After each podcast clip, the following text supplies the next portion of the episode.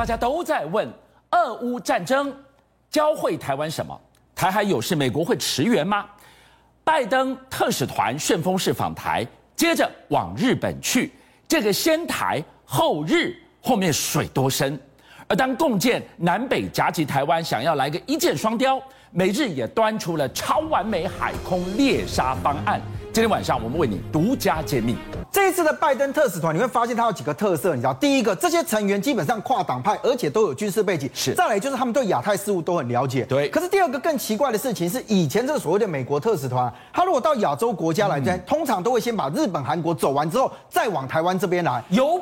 北往南走，顺着下来嘛。没错，但是这一次他居然先首站先到了台湾，这代表什么意思？后面再到日本去哦。哦，所以这有没有可能是现在台海的局势已经紧张到一个程度是，是哎，他必须先来了解看看台湾这边的状况跟需求，然后再北上回去跟日本谈一下。这几天这几天有这个风吗？哎，你不要讲这几天有这个风，这这一年来都有这个风啊。你光看哦，哎，这一天开始啊，马上这个攻击又开始在我们 ADIZ 这边跑。可是你看到，哎，你说这个图有什么了不起？它不常常在这边跑吗？可是你知道吗？这边有个奇怪的，它跑出了一一一一架的这个痕迹呢，居然是所谓的直九反潜机啊。嗯。而且你再来看哦，这里面的大大猫腻在哪里？你知道？我们在看到其他机种里面，它有去有回，有去有回，但这个你有没有看到？哎，它只有一个箭头这样过去，那。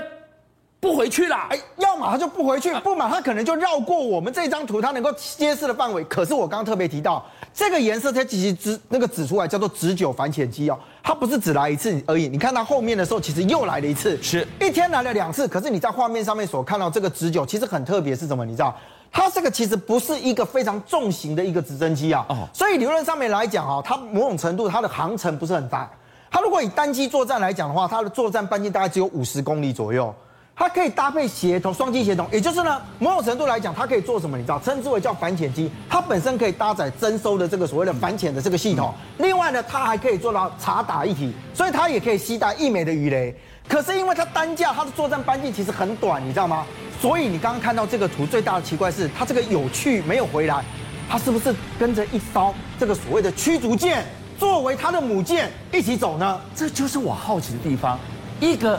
短腿飞不远的直九反潜直升机，你就一个箭头，它没回去，回去也飞不回去，它最多飞八十公里。是，这代表它出现在这里，它是从大海上的某一艘共舰上起飞的。可是你真的不要怀疑这件事情，为什么？你知道？你想想看。他如果从这个地方宫古海峡出去，跟从这个地方呢，我们讲巴士海峡出去之后，过了台湾跟日本的中间，他其实直接到了哪里去？到了太平洋去了。哦。所以呢，第一个对于中国大陆来讲，哎，我如果能能够从这个地方突破封锁的话，是你日本未来你告诉我讲说台湾有事，日本不能置身于事外，那我切断了你中间联系的这个重要通道，这是第一点哦。第二点的事情是，你可以看到为什么一直在我们的 ADIZ 的西南方。因为它这个地方呢，其实是一个深水的海，那个航航海道，所以对于中国大陆来讲呢，这个是它的重，它的潜舰要往这个地方出去呢，是最快的。所以为什么他会一直在这里巡？你知道吗？因为很简单，他的反潜机要么就是哎，我不能让你这个美国啊这些啊所谓的船舰啊，你给我跑到这个地方来。如果你今天在战时的时候在这里先找到一个伏击点，那完蛋了，我的潜舰就出不去了。第二个是他要确保他自己的潜舰航道畅通之外，再来就是这一个地方其实对于台湾来讲有一个很重要的是，我们其实跟国外买什么天然气啊、煤啊或者这些东西的时候，它的海运的路线呢很多会往这个地方走，海上补给线走。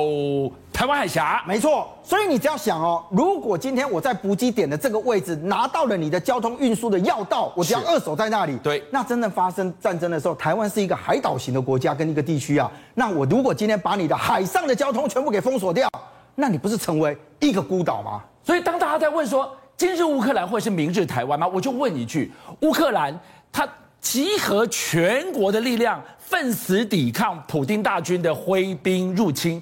那台湾呢？我们的军人，我们的量够不够？我们的值精不精啊？其实你看到去年哈，立法院你还有这个国防部里面，大家针对这个兵役的制度，都一直在作为在在做这个讨论嘛。你光看那个后备军人的教典照，他现在告诉你讲说，哎，你不要以为说你退伍之后没被叫到都没事。他们现在把那个退伍七年内的，你知道吗？也都把他叫回去。可是你知道立法院的法制局啊，在最近的时候讲到一件事情。他说国内的这个所谓的战斗部分的战斗部队其实人力不足哦，建议要恢复征兵制。好，我先讲哈，要恢复征兵制啊。事实上，就国防部的说法说什么？我们现在是征募兵啊，两两翼并行啊。是。好，那问题就来了，你今天把这个人啊放到这个部队里面去，那你的训练要不要扎实？你今天到部队里面去，他告诉你讲，他来，我们让你做射击预习、射击训练，左线预备，右线预备。哎，没错。但是呢，通常预备就会给你打六发。对。那你现在看，真实到了战场上面去的时候，你会只有六发的机会吗？而且你那一发，老实讲啊，没打中，可能下一发人家就打到你了，你知道？对。所以大家现在就开始去讨论，就是说我们在整个新训的这个过程当中啊，比如啦，光一个射击姿势，嗯，你最常使用的是什么？你知道吗？我。卧射预备啊，就像你画面上面所看到，而且你知道新训单位都是这样，你把这个步枪啊全部都放在那个射击火线上面，然后呢，你的这个翼男呢，你的射击手其实只要走到那个地方就趴下去，然后旁边的助教跟你要上子弹，然后你就把那个弹夹装上去，很多东西其实你什么都不用做，连归零射击你几乎都不用做了，你就是五十公尺那个地方做一下而已。啊，人家当兵就当四个月，你是要他不会听够正得哦？我们不是还有一部分是是志愿役的吗？但是志愿役不够啊。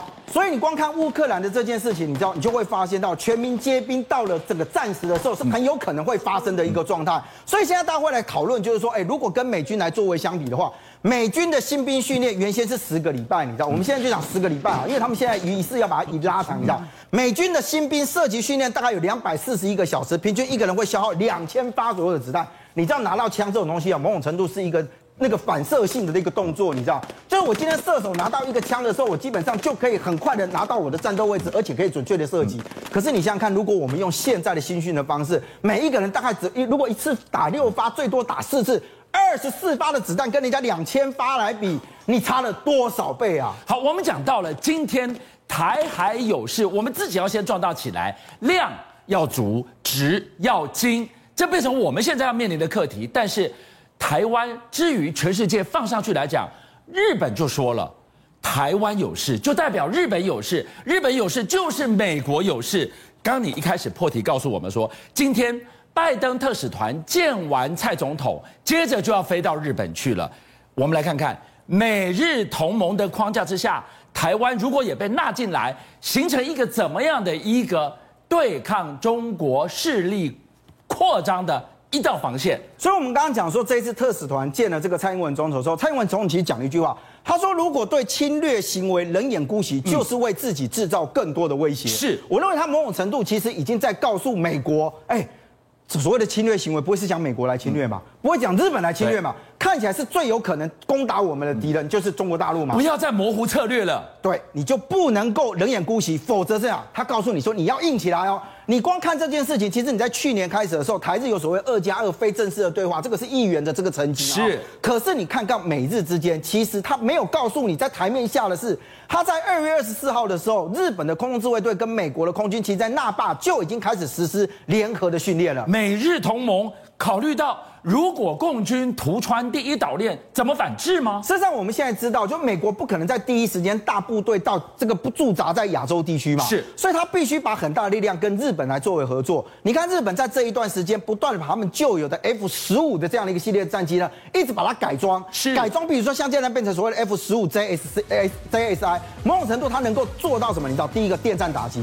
第二个是什么？你知道，它装了这些雷达之后呢，甚至去让它的整个航程增加之后，再加上了所谓的远距的这个所谓的飞弹，所以有人称它改装完了之后会变成所谓的飞弹卡车啊。飞弹卡车载的又多，打的又远，它能击杀到多远以外的敌人？它可以打到一千公里左外，左右，你知道吗？视距之外打击，所以包含到它的整个的雷达征收，还有它能不能一次这这个一对多的这个目标，其实它改装里面就变得非常非常的重要。对，所以有人讲说它的 F 十五 JSI 变成叫做远打长矛。精准对地的远打长矛，除了这个之外呢？事实上，美军在这一次的演习里面，另外拍出了 B 五十二 H 的这样的一个重型轰炸机。是。那 B 五十二，我想观众朋友非常熟悉啊，因为他觉得说，我那你那个叫做飞弹卡车，我这个可能不是卡车，是好弹药库了。这是一个飞行的弹药库啊，你知道？它大概是空中航母的概念，你知道？是。因为它本身来讲，它可以飞。你知道，上次美国很特意的放了一个影片，告诉你讲说，我的 B 五二 H 呢，我在空中飞行了二十三个小时又二十五分钟。二十三小时不休息不加油，直接一直不断不断的巡。他飞给你看的意思是什么？你知道？我告诉你，我可以长程的支援啊，也就我可以在最短的时间内，在最最短的时间起飞，在最长的时间里面呢，达到我的飞行的距离啊。所以他可以告诉你讲说，哎，我的 B 五十二 H 呢，某种程度来讲，它不是只装载的这个最地的这个轰炸的炸弹。你看它后来连空中布雷跟反舰，还有对地实施远程打击，都在现在 B 五二 A 这个轰炸机里面的这个改装的项目里面。它通通 all in 是你地面上的、水面下的、水面上的，它都能打。当然，大家还会觉得就是说，啊，那你不 B 五二 H 还是一个比较早期的飞机，而且老实讲，你在画面上面那么大一架，还螺旋桨了，嗯、飞得不快，对不对？所以美军在这一次里面，其实他告诉你说，他们也用了这个所谓 F 三十五 A 啊。那 F 三十五其实本来就是美军最先进的一个一个所谓的轰炸机的战机，但是呢，F 三十五 A 呢又被认为叫做叫做隐形核轰炸机，它可以进行核攻击、核打击。好，F 三十五其实在现在所有的这个战机系列里面哈，大家都把它模组化，也就是我今天有任何需求的时候，我就可以把它进行快速改装。是，所以它被称之为叫做空中瑞士刀，你知道，就我针对不同的状况我都可以改。最重要的是它可以携带小型当量的这个所谓的核弹头啊。那所以呢，它如果今天有任何一个地方对对美国或对其他盟邦产生攻击的时候，邀请您一起加入五七报新闻会员，跟俊相一起挖真相。